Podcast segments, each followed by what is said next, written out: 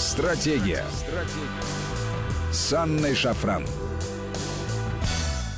Добрый вечер, друзья. Это Вести ФМ, студия Анна Шафран. И сегодня с нами Сергей Судаков, член-корреспондент Академии военных наук, политолог, а, наш обозреватель и друг. Здравствуй, Сергей. Добрый вечер. Добрый вечер. Uh, уже даже не с недавнего времени ведущий программы «Теория империй», где мы проводим параллели между Древним Римом и Соединенными Штатами Америки.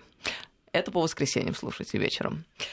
Друзья, напомню вам наши контакты. СМС-портал короткий номер 5533. Со слова «Вести» начинайте свои сообщения. И WhatsApp, Viber, плюс 7903 176 363. Сюда можно писать бесплатно. Ну, в первых строках хотелось бы все таки отметить э, очень важное решение, которое сегодня было принято нашим президентом.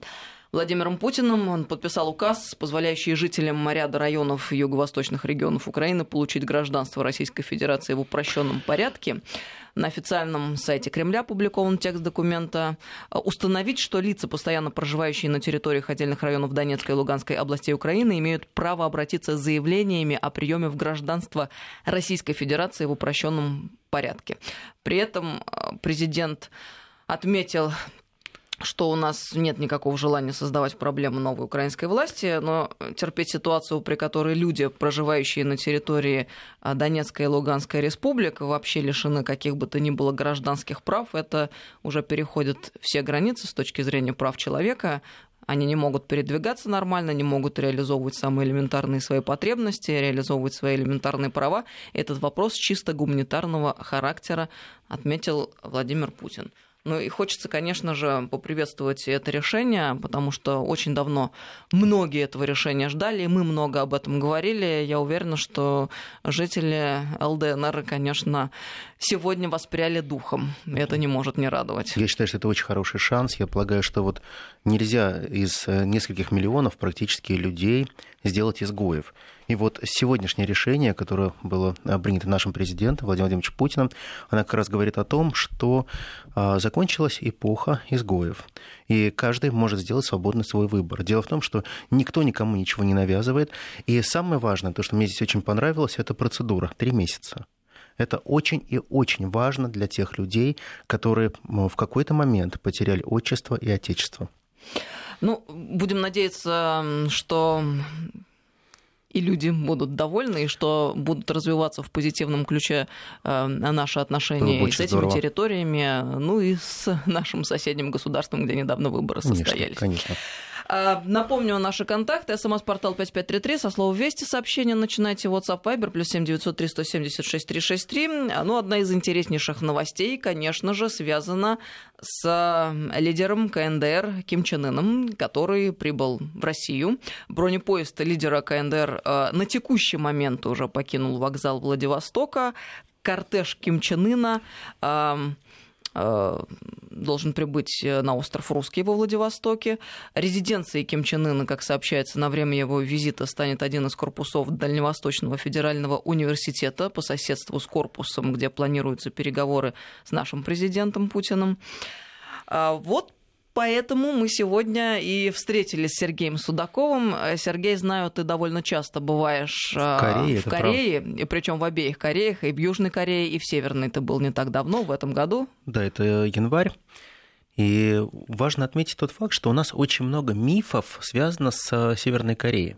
Понятно, про Южную Корею можно много рассказывать, можно говорить про их инновационное развитие, про их подходы, но по большому счету, ровно тогда, когда ты находишься в демилитаризованной зоне и продвигаешься дальше вглубь э, территории Северной Кореи, ты видишь, что да, это другая страна, да, это другая эпоха, ты погружаешься примерно, наверное, в 60-е, 70-е, наверное, годы Советского Союза, где все фантастически чисто, ухожено, и нет, наверное, ни клочка, ни одного свободной земли. Практически вся земля, начиная от демилитаризованной зоны, она распахана. То есть постоянно ведется работа по простому принципу, как накормить нацию. Южная Корея а, пишет очень много про Ким Чен Ына. Действительно, по большому счету они создают образ такого вот чудовища-чудовища, которое травит людей собаками, стреляет из них из гранатомета, сжигает их огнеметами, казнит самолично практически э, всех и так далее. Но на самом деле почему-то забывают простой факт, что Ким Чен Ын, он по большому счету творение западной цивилизации – он не является плоть от плотью неким корейским чудом северокорейского народа. Но он действительно в сознании, в общем-то, я думаю, что всех, а кто не относится к Северной Корее, то есть в сознании всего мира, такой совершенно непонятный и необычный э, персонаж. Э, да начиная даже от внешности и заканчивая тем, что ну, он делает. А, и хотелось бы в этом смысле поподробнее о нем поговорить. Вот а, если поговорить о южных корейцах, а, как только он пришел к власти, они сразу приклеивали несколько таких клейм. Первый из них так называемый злой жестокий пупс они поставили. Что вот он человек, который никогда не будет способен ни с кем договариваться, переговариваться и так далее. А давайте посмотрим. Ведь э, человек, который под чужим паспортом, под чужим именем уезжает учиться в Швейцарию, учится в Швейцарии, заканчивает там школу, заканчивает институт, после этого уже э, постепенно начинает интегрироваться в систему властных отношений Северной Кореи. Неважно, э, как он растет, понятно, что при таком папе он не мог сразу не стать генералом, потом уже маршалом. А, вся эта система понятна, очень жесткая иерархия и так далее. Но воспитан он был в духе западной цивилизации, за знанием западных языков. Понимаете, в чем дело? Как вы считаете, человек, живущий в Швейцарии, путешествующий по Европе, он вообще понимает, что такое хорошо, что такое плохо? Или он считает, что есть траву – это высшее благо, которое есть? Как нам рассказывают, что все а, люди Северной Кореи а, по ночам выходят, нарывают себе травки, чтобы приготовить себе ужин, завтрак на следующий день. Ну, это, наверное, из той же области, э, что там в России ходят по улицам медведи, медведи с водкой и балалайкой. Да, играют прекрасно на балалайке, и частушки распевают. И кроме борща мы, в принципе, ничего не едим едим. И вообще мы очень специфические товарищи. Непонятно, оказывается, что у нас есть еще и машины ездят, у нас есть и дороги. Мы каким-то образом и космос покоряем. И вот если посмотреть на э, качество северных корейцев, это фантастическое трудолюбие. Надо отдать должное, э, как и южным корейцам, как и северным, у них вот есть определенный культ сознания, культ работы. Человек не работающий, человек, живущий зря. То есть, по большому счету, трудоголик – это нормальный тип человека.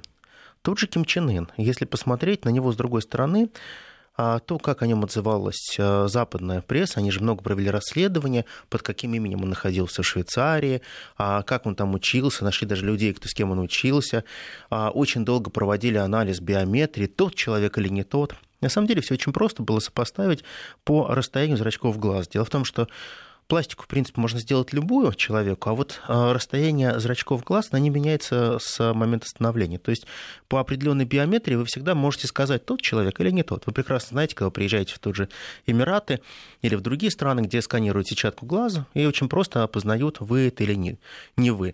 И сделано это было специально для тех э, людей, кто закрывает лицо из определенных своих религиозных э, соображений. И для этого можно было сканировать глаза. Так вот, сканировав глаз Ким Чен Ына, сфотографировав его, конечно, оказался он, человек, учащийся в Швейцарии, абсолютно закрытый человек, скромный, очень начитанный, а, с сумасшедшей страстью к табакокурению.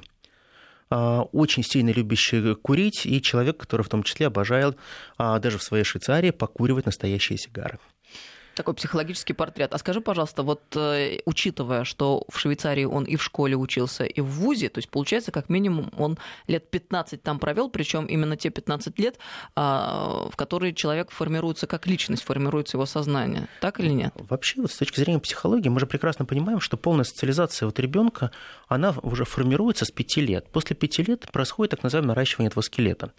Получается так, что Ким Чен Ын, вот это чудовище, которое нам рисует, он сформировался полностью в западной парадигме сознания. У него западная парадигма сознания. Он не впитал кровь от плоти и то, что есть на самом деле северокорейский народ с его мучением, страданиями и так далее. Он прекрасно понимает, что ему нужно каким-то образом лавировать между разными угрозами. Он прекрасно понимает, что ему очень хочется свою страну сделать более открытой. И если мы посмотрим, что говорит сейчас Южная Корея, Северная Корея, то мы увидим, что Южная Корея, э, которая очень много раз создавала всякие комитеты по сближению, а, комитеты по свободному обмену между Северной и Южной Кореей, то сейчас они получили настоящий шанс, и нынешний лидер, он позволяет практически в, реальном, в режиме реального времени общаться родственникам с той и с другой стороны, которые остались после, были разделены после войны 1953 года. И на самом деле, вот если вы все будете в Южной Корее, побываете в демилитаризованной зоне, вы увидите огромное количество автобусов, которые по расписанию отправляются в Северную Корею. Для этого вам нужно, по большому счету, иметь свой паспорт, заполнить заявку, оплатить небольшую э, денежку, и вы можете отправиться на территорию Северной Кореи, где вы можете встретиться с родственниками и так далее, те, кто это имеет. Это можно посмотреть, видеть и так далее. Раньше такой практики, в принципе, не было. А, очень важный момент. А, Северная Корея впервые распахнула свои двери а, для совершенствования систем железнодорожного транспорта. Из одной из экономических зон Южной Кореи сейчас напрямую ходит поезд через Северную Корею в Россию. Одна проблема только в том, что никакой модернизации этой дороги не было, и путь очень тяжелый, старый, и никто не пытается вкладывать в это деньги, потому что Северная Корея находится под санкциями. Южная же Корея, наоборот, хочет очень активно открытия Северной Кореи, чтобы быть первыми, кто пойдет инвестировать в Северную Корею. Потому что, например, Южная Корея, так же как и Китай, прекрасно понимает, что настолько дешевой рабочей силы, которая сейчас есть в Корее, нет нигде, в Северной Корее. И все хотят использовать этот потенциал. Как только пошли первые переговоры Ким Чен Ына с Трампом, огромное количество бизнесменов, транснациональных корпораций стали говорить о том, а как же было бы здорово, что если бы Северная Корея нам открыла свои границы, чтобы мы могли сделать там свои представительства поставить цеха, поставить сборочные а, а, фабрики всевозможные, и тогда бы себестоимость товаров и услуг, которые мы могли бы возить из этой страны, которая практически находится в нищенском положении, было бы для них фантастически выгодно. Для многих бизнесменов э, Северная Корея – это та лазейка, которая позволяет им очень быстро разбогатеть. Дело в том, что а, одна из очень важных статей дохода, которая была у Северной Кореи, это продажа а, их граждан в так называемое трудовое рабство – это называется можно как угодно, но практически до того, как был введен этот запрет, до того, как были введены санкции на продажу рабов, я просто называю вещи своими именами, она называется по-другому, на временную аренду трудовой силы, мы можем так это называть. Но это означает очень просто, что вы, например, обращаетесь в консульство или посольство Северной Кореи и говорите, а у меня крупная строительная компания, я хочу у вас арендовать 400 рабочих по фиксированной цене, которые будут работать, а дальше, внимание, 16 часов в сутки. И вот 16 часов в сутки они будут на вас работать, при этом от той зарплаты, которую вы будете им перечислять, исключительно в валюте на те счета, которые вам будут указаны, а они будут получать 10% для своей семьи, все остальное они зарабатывают деньги для правящего режима. Таким образом, только на продаже рабочей силы правящий режим получает ну, где-то 50-60 миллионов долларов в год. С одной стороны, для Америки это ничтожная сумма, это вообще ни о чем. Но в рамках какой-то одной семьи, для того же Ким Чен Ына, это а, неплохие деньги, которые к нему просто приходят в качестве определенного бонуса. В то же самое время он прекрасно понимает, что Соединенные Штаты Америки не являются гарантом безопасности. Вот не являются. И вот ключевой вопрос, а зачем Ким Чен Ын приехал в Россию? О чем он будет говорить? Да, вопрос денуклеаризации стоит. Да, это острый вопрос. Да, нам совершенно не нравится то, что появилось ядерное оружие, и мы вместе с Китаем также подписали санкции против Северной Кореи. Но Ким Чен Ын абсолютно понимая, что мы являемся подписантами, он приезжает к нам, чтобы обсудить разные темы. Причем мне просто приезжает а эта встреча нашего президента и Ким Чен Ына, это будет их первая личная встреча, а, и при этом Россия станет первым зарубежным государством, которое Ким Чен Ын посетит после того, а, как в первой половине апреля была проведена первая сессия Верховного Народного собрания 14-го созыва, где он был переизбран председателем Госсовета КНДР. Да, это, это очень знаково. Дело в том, что де-факто он, получается, фактически 8 лет руководит уже страной. Это первая его поездка в Россию, или как Россию они называют «большой северный брат» или «большой северный сосед». И вот этот большой северный сосед является очень мощным и сильным гарантом наверное, жизни а, всей Северной Кореи. Дело в том, что а, Северная Корея всегда очень а, тепло относилась к любым режимам, которые были в Китае. Они всегда были младшим братом по отношению к Большому Китаю. Китай мог диктовать любые условия, Китай был той кормящей рукой, Китай был тем кнутом, который мог высечь режим, а Китай мог принимать любые решения, которые были выгодны ему.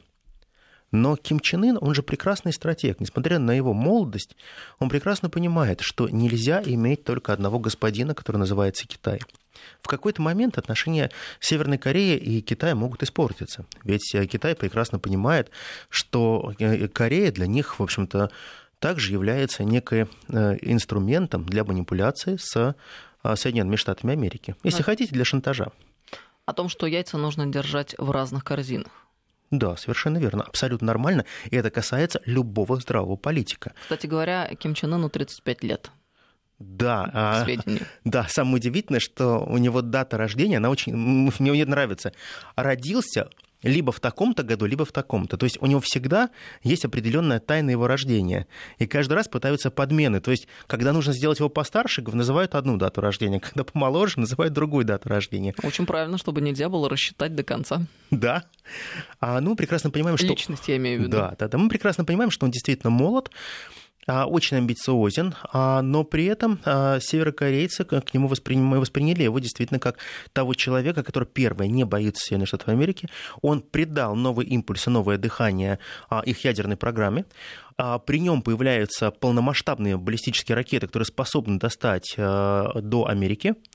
И теперь вот он воспринимается исключительно как тот человек, который способен перевести Северную Корею в некое новое качество. Ну, это вообще суперудачное стечение обстоятельств, судя по всему, учитывая тот факт, что а, учился он очень долго в Швейцарии, это же означает, что он европейцев и вообще, в принципе, западников а, должен понимать э, прекрасно, очень хорошо, прекрасно как понимаю. минимум при этом обладая своей восточной ментальностью. Хитрость это колоссально. Вот а, корейцы очень тяжелые переговорщики, очень-очень тяжелые.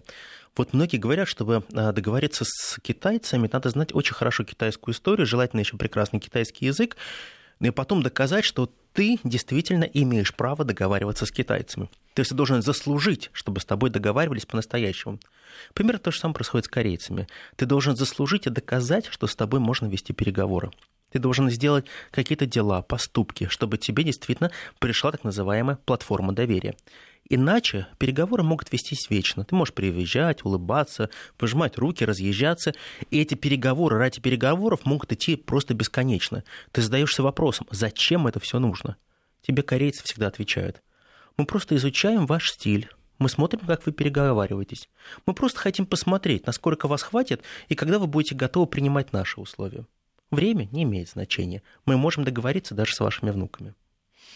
А мне тут Вспоминается еще один очень важный факт, и давайте вспомним его вместе, а, когда вот это было обострение между Северной Кореей и Штатами, э, насколько проявила себя Северная Корея, насколько проявил себя Ким Чен Ын, и в общем, ведь именно Северная Корея стала тем маленьким, казалось бы, государством, от которого ничего не зависит, и которое, в свою очередь, заставило слушать себя, в общем-то, весь мир. Да, совершенно верно. В лице Соединенных Штатов. А простой пример. А, Соединенные Штаты Америки размещают а, самые современные, высококачественные а, военные базы близ Сеула.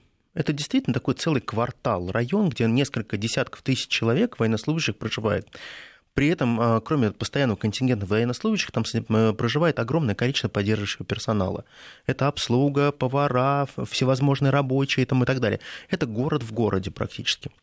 Там даже весь квартал а, сделан из баров, ресторанов, которые сделаны все на американский манер. То есть, по большому счету, там не так много какой-то традиционной корейской еды, а в основном сделано именно специализованно под американцев.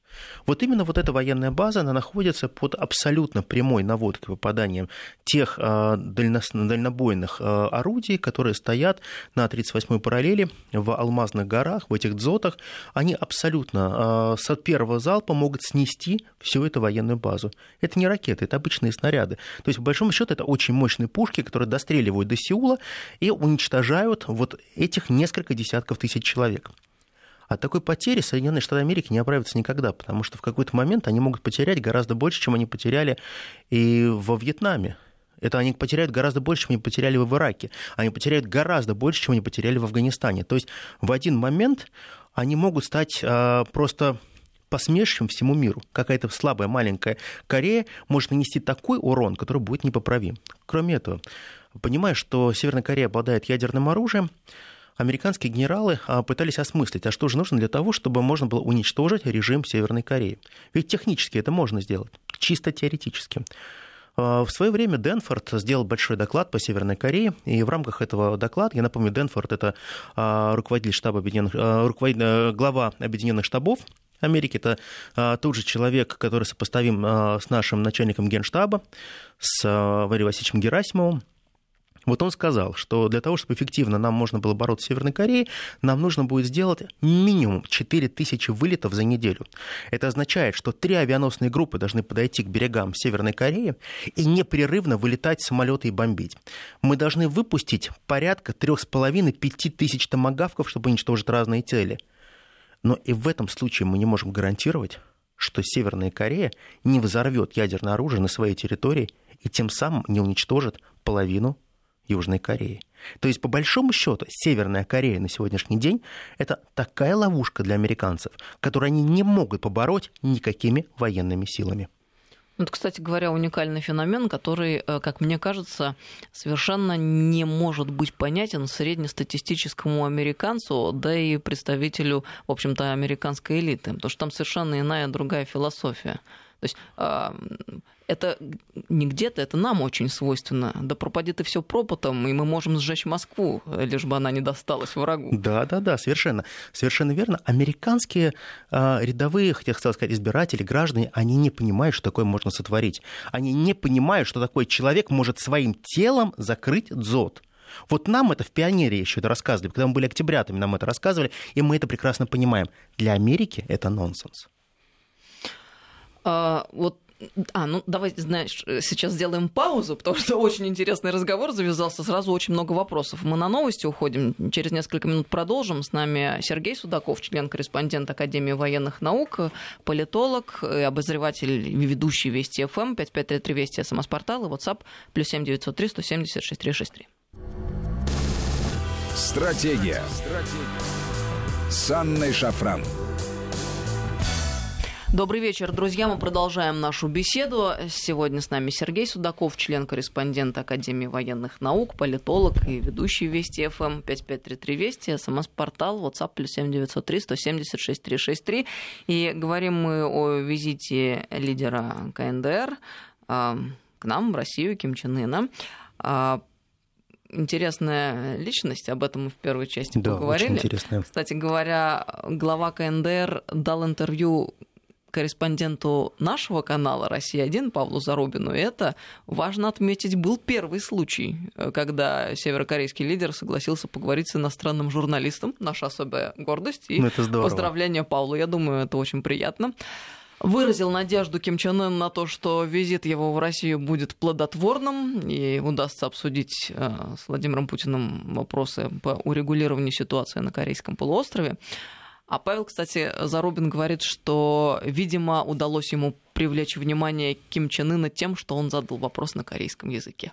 Ой, шикарно, шикарно. Я как-то не могу, мне вот очень э, э, приятно, несмотря на то, что не я была, а коллега. Но не могу не радоваться. Очень рада за Павла и за наш холдинг. За своих всегда приятно. За своих приятно. Мы всегда переживаем, болеем за своих. И особенно приятно, когда нашим сопутствует удача, когда они являются в чем-то первыми. Это очень здорово. Ну, вот не, не просто потому, что вот так вот случилось, а потому что реально первый журналист, да. это был первый российский журналист из иностранных, с которым Ким Чен Ын, а, беседовал, и хочется думать, что это хороший знак для наших двусторонних отношений. Вот к чему я это говорила. А коль уж мы о стратегии в программе, которая называется «Стратегия», Конечно. хотелось бы понять, а что нам здесь может быть полезно и чего нам хотелось бы и от этого визита, и от наших отношений.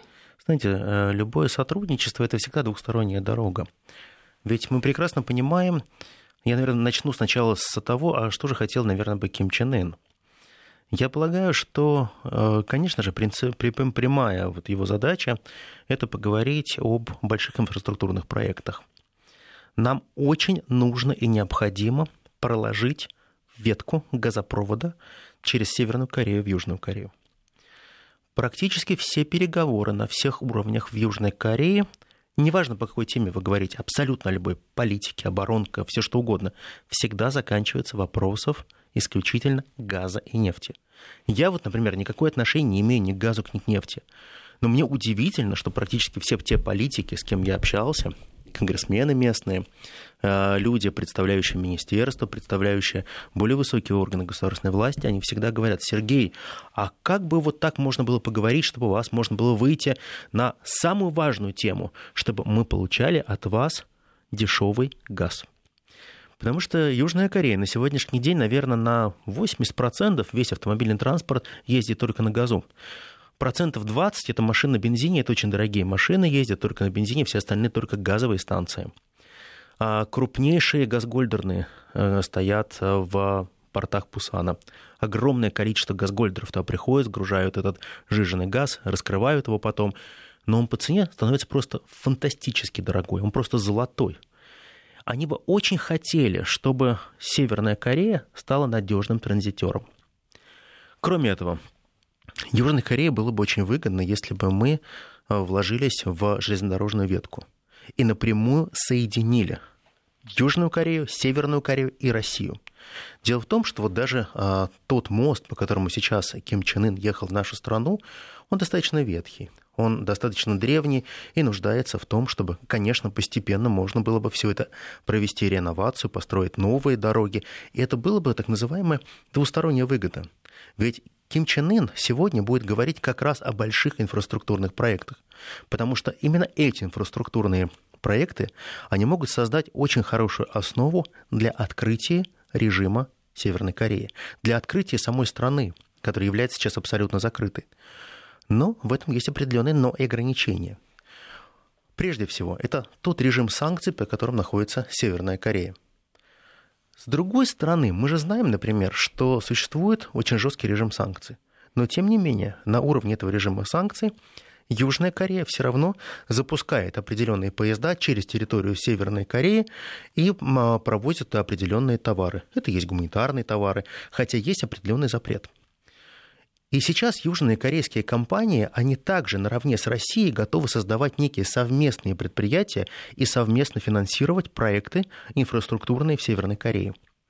Для нас, по большому счету, это было бы очень выгодно, если мы могли бы наладить а, настолько выгодные и близкие торговые связи. Дело в том, что рынок Северной Кореи, Южной Кореи, это достаточно интересно для нас. Это очень хорошие деньги, которые мы могли бы зарабатывать на Южной Корее. Мы прекрасно понимаем, что на сегодняшний день, если мы могли бы построить такой большой инфраструктурный проект, то это принесло бы нам очень хорошие дивиденды для нашего бюджета. Но Ким Чен Ын а, не может выполнить, наверное, одно и очень важное условие. Как произвести процесс денуклеаризации Северной Кореи в таких категориях, чтобы он при этом остался у власти? Я, честно говоря, вообще не понимаю, как его можно а, провести, этот процесс, учитывая, что если он будет проведен, есть большая вероятность того, что Северная Корея перестанет существовать, учитывая большого американского брата неподалеку. Просто вот Америка... Под которым, кстати, Южная Корея находится. Она полностью зависима. Дело в том, что Южная Корея, вот, э, чтобы вы понимали, вот представьте, вот вы живете в Южной Корее, вы, вы закончили очень хороший институт, например, Национальный Сеульский университет. Вы приходите устраиваться на работу – вам говорят, у вас есть высшее образование? Ты говоришь, да, у меня даже есть там, условно говоря, магистр, там, у кого-то даже PhD может быть, неважно. Вам говорят, ой, вы второсортник. Почему? Ну, у вас же нет американского образования. Как? А почему? Вот я, вот, у меня хорошее образование. Не-не-не-не-не. У нас принцип котируются только специалисты даже самого захудалого института, но в Америке. А наш топовый институт котируется меньше, нежели захудалый американский неправильно это. Но в сознании американцы создали такую парадигму, что все, что произведено в Америке, это лучшего, высочайшего качества, и все управленцы, которые могут приходить на топ-позиции, обязательно за спиной должны иметь американскую систему образования. Это ты о Южной Корее сейчас Да, совершенно верно. Ну, собственно, одна и та же парадигма, которую они внедряют в сознание любой страны, в которую совершенно приходят. Верно. Давайте вспомним 90-е годы. Мы до сих пор от этой парадигмы многие до конца да, не избавились. Да, абсолютно верно. Классические чикагские мальчики никуда не пропадают. Дело в том, что вот, а, если есть американское а, образование, ты лучший. Нет, все очень плохо. И каждый раз, шаг за шагом, получается, что вся система, она рушится. Дело в том, что можно сколько угодно создавать чего-то нового, можно пытаться говорить о том, что Южная Корея свободна, не свободна Южная Корея. И Соединенные Штаты Америки настолько сильно давят на Южную Корею, что она пытается выйти из-под этого гнета. Огромное количество протестующих выходят на улицы Сеула. Я сам был э, таким, видел, как они выходят, что они требуют? Они требуют политической силы у своего руководителя. Они говорят, возьмите себя в руки, проявите волю, скажите, что мы можем говорить своим голосом. Да, мы, корейцы, производим огромное количество товаров, услуг, инноваций, и мы можем быть свободны. Мы можем отказаться от навязываемых Америкой систем ПРО. Мы можем говорить по-другому. Дело в том, что вот общественное сознание очень сильно меняется. И сейчас очень многие молодые южнокорейцы уже смотрят на Америку не как на манну небесную. Это скорее поколение 40 плюс, практически все э, по сегодняшний день преклоняются перед Америкой, и никто не может говорить хотя бы даже в помыслах, даже на кухне, что Америка это плохо.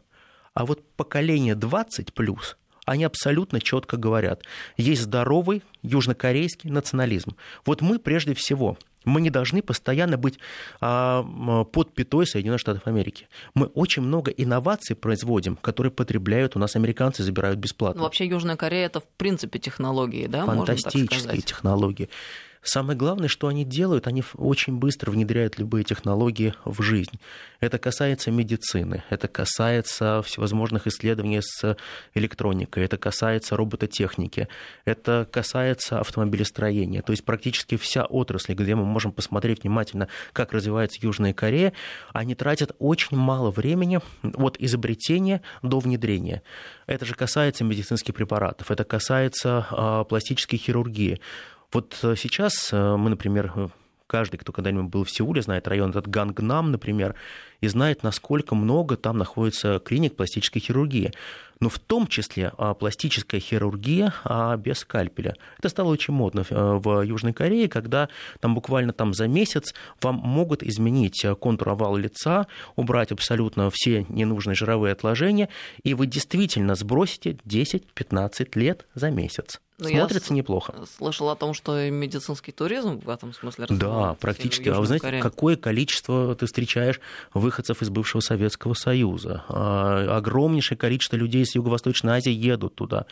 А, на всех языках а, говорят гиды, которые вас сопровождают в медицинский туризм. То есть, по большому счету, страна, не имеющая никаких ресурсов, вынуждена работать немножко по-другому. И Южная Корея в этом плане дает нам очень хороший образец того, как а, мы могли бы также разрабатывать наши стратегии и внедрять наши стратегии, и делать их более а, так называемыми продаваемыми. Мы на сегодняшний день, конечно же, а, создали очень хорошие военные технологии, но попутно с военными технологиями мы также создаем и внедряем их в гражданскую индустрию. Это очень и очень правильный процесс. Я всегда буду говорить о том, что сначала американцы придумали тефлон и нанесли тефлоновое покрытие на те панели, которым были отделаны а, челноки, которые используются как многоразовые космические аппараты.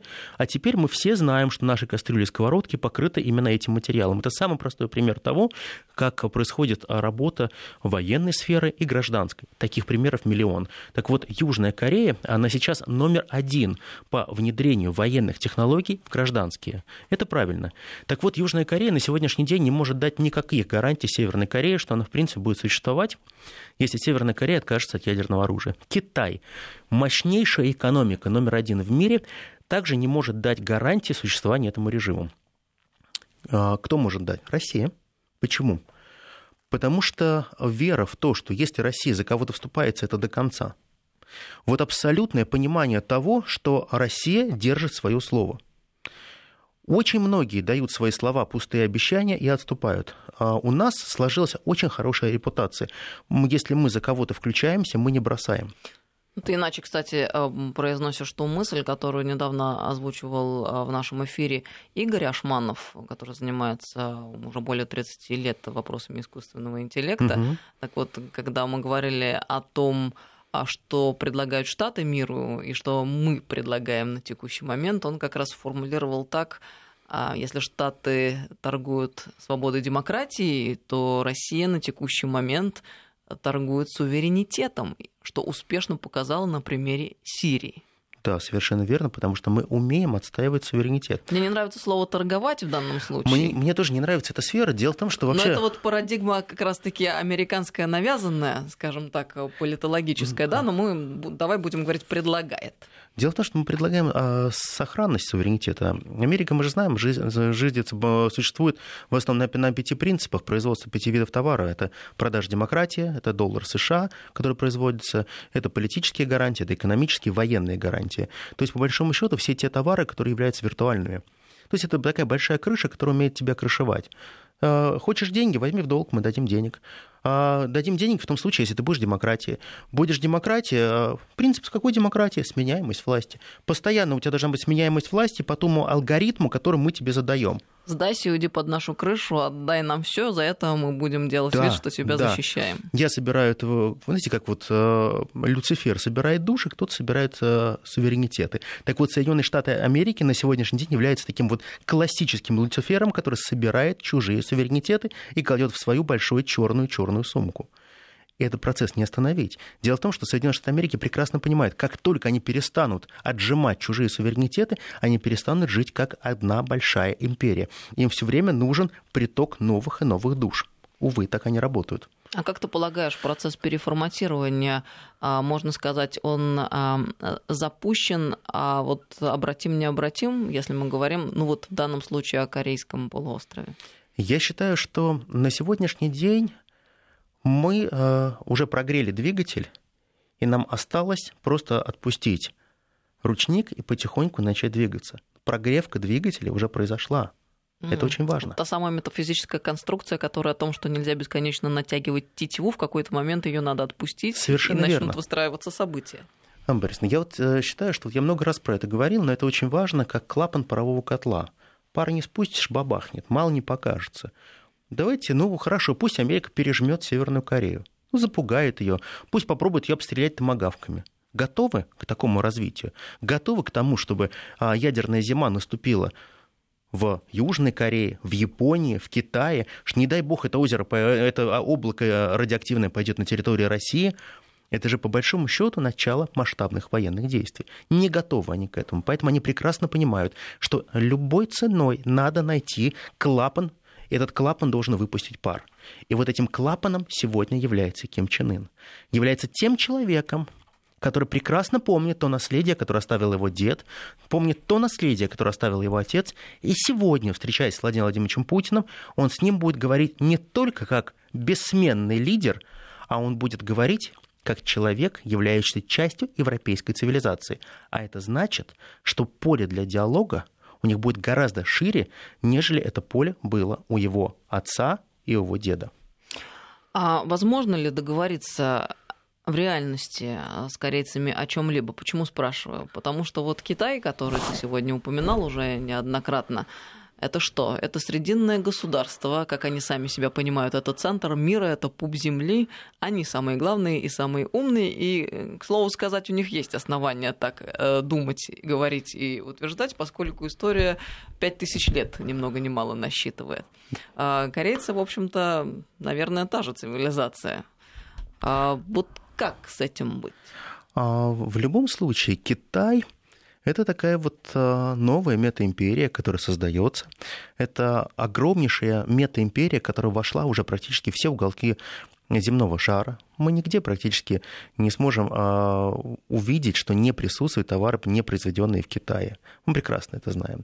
Мы также понимаем, что Северная Корея, она по менталитету и Южная, они очень похожи на большую древнюю китайскую цивилизацию.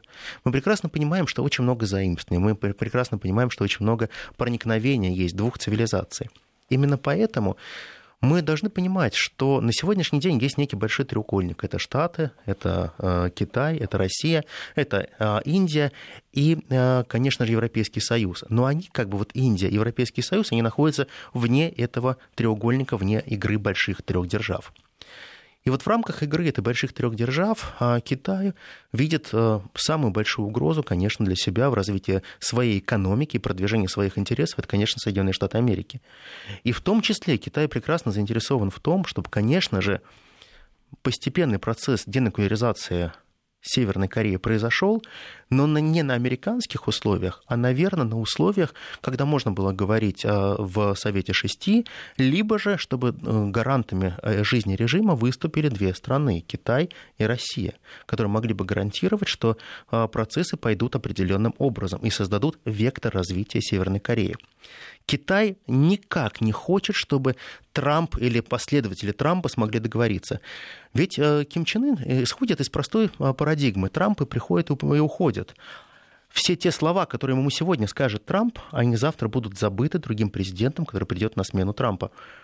А вот Ким Чен Ын пока у него есть здоровье, он останется надолго. И он хочет остаться надолго, чтобы сохранить свои обязательства перед своим старшим братом и огромнейшим северным соседом. Это нами. Именно поэтому никакие договоренности со Штатами не могут сработать в рамках того, что просто откажитесь от ядерного оружия, и мы гарантируем, что вы завтра будете сыты, здоровы и свободны. Не работает так система. Вот э, ощущение полное, э, что лед тронулся наконец-то, и действительно мир сегодня находится в состоянии переформатирования, то есть в этом процессе.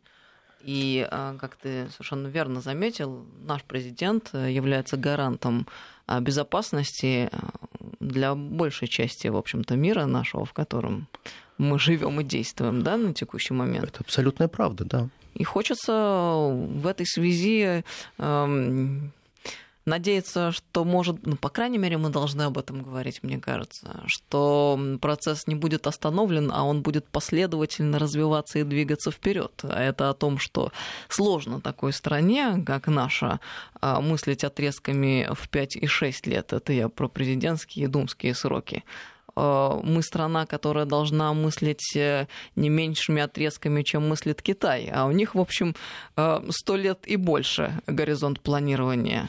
Ведь это же правильно. Дело в том, что вот эта так называемая классическая демократическая чехарда, она так или иначе приводит к тому, что мы утрачиваем те цели, к которым мы идем. То есть, по большому счету, они, они теряются. Каждый раз получается, что а давайте пойдем направо, давайте пойдем налево, а давайте пойдем западнее, давайте пойдем восточнее. Есть понятие векторность во всей политике. Так вот, я полагаю, что вот если мы выбираем вектор, который нам выгоден, который приносит нам благосостояние, приносит дивиденды каждому из нас, этот вектор менять не надо. Вот по большому счету, вот мы сейчас стоим на очень правильном пути. Нам тяжело, да, у нас есть э, те страны, которые нас явно ненавидят, недолюбливают, соперничают с нами, кто-то враждует с нами, но это означает, что мы сильны потому что только со слабыми не считаются. Мы наконец-таки встали на тот путь, когда мы гордо поднимая голову смотрим вверх и многие-многие страны видят нас потенциальную угрозу. Это же так здорово. Это означает, что наш караван идет в очень правильном направлении. Остальные шавки могут лаять сколько угодно. И очень хотелось бы закрепить этот промежуточный пока успех а с целью, чтобы этот успех э, стал нашим твердым путем и нашей стратегией. Я полагаю, что у нас есть самое главное, у нас есть вектор, у нас есть стратегия, а также у нас есть очень правильное, правильное стратегическое направление, как мы должны двигаться правильно. Одно из самых мощных государств Европейского Союза на текущий момент, э, одно из тех государств, на котором э, на чьей экономике э, держится Европейский Союз, это Германия. Напомню, в Германии Ангела Меркель находится у власти и на самой ее вершине с 2005 года. Это получается 14 лет. Ни о какой сменяемости власти там вопрос не ставили. Ни парламентарии, Совершенно ни верно. люди до последнего времени. Ну, пока, правда, не случился миграционный кризис и большая ее ошибка. Абсолютно верно. Единственное, что подкосило Меркель, это миграция. Вот если бы не было миграции, ни один бы человек не открыл рот и не сказал, давайте посчитаем, сколько Меркель находится у власти. И вот я полагаю, что ровно до тех пор, пока будут находиться те, кто ищет каждый раз соринки в нашем глазу и не видит у себя огромного бревна, это означает, что мы двигаемся в правильном направлении. Это значит, что мы выбрали свою стратегию, и мы сохраняем свою идентичность. Я это не очень понимаю, важно. почему, если у нас сейчас начало получаться, и если у нас получается, то мы не можем продолжить. Считаю, мы обязаны продолжить. Я абсолютно уверен. Я считаю, что это очень важно для нас. И два срока для президента – это мало, их должно быть больше. Согласен. Именно поэтому мы и говорим о том, что стратегия выбрана. Сергей Судаков был с нами сегодня в студии. Спасибо тебе Спасибо большое, огромное. Сергей, Спасибо. за беседу. А, Член-корреспондент Академии военных наук, политолог, американист, специалист по Кореям и ведущий радиостанции Вести ФМ. Слушайте нашу программу «Теория империи» по воскресеньям. Сергей, до новых встреч. До новых встреч. Спасибо. Стратегия. Стратегия. С Анной Шафран.